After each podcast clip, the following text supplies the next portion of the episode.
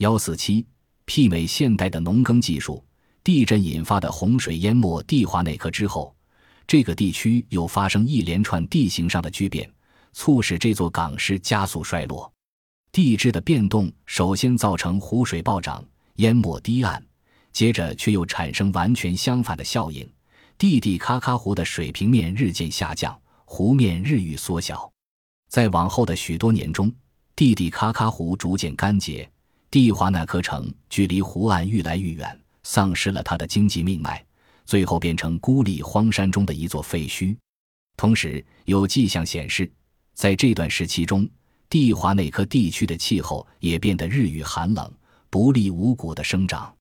气候持续恶化的结果，今天连印第安人的主食玉蜀黍也无法正常生长，就连马铃薯也发育不全。这一连串复杂事件所牵涉到的各种因素虽然不容易厘清，但有一点似乎可以确定：地震引发的山洪淹没蒂华纳科城之后不久，大水开始消退，这个地区又恢复了一段时期的宁静。然后，慢慢地、无情的，气候开始恶化，变得异常苦寒。安第斯山区居民再也忍受不了，开始向外大量移民，迁徙到生活比较容易的地方。高度文明的蒂华内克居民，当地土著传说中的维拉克查人，似乎是经过一番挣扎后才决定离开家园。蒂蒂卡卡湖周遭的高原台地，处处充斥着证据，显示这些人曾经使用先进的科学的农耕技术，以无比的耐心和智慧从事农业实验，试图弥补气候恶化所造成的五谷欠收。例如，最后的研究显示，在远古时代。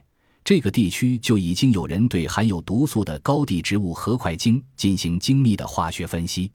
这种分析配合当地人发明的解毒技巧，使营养丰富却含有毒素的蔬菜瓜果再度变得可食。华盛顿大学人类学系副教授大卫·布劳曼指出，这种解毒技术当初如何发展，至今仍未有令人满意的解答。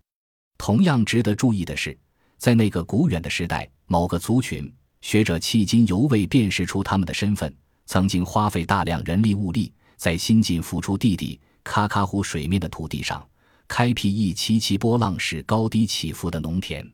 直到一九六零年，学者对这种忽高忽低、沟渠纵横的田垄所具备的功能，才开始有正确的了解。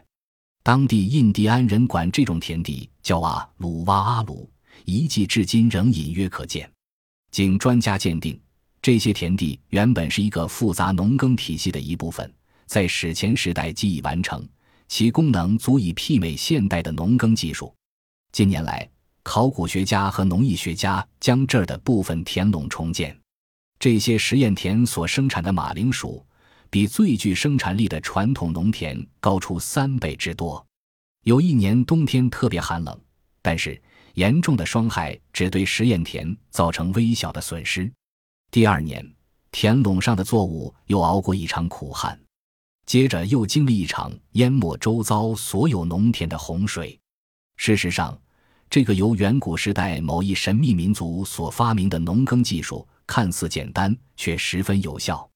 他在玻利维亚乡村地区的实验非常成功，深受各国政府和国际开发组织的重视。纷纷在世界其他地区展开类似的实验。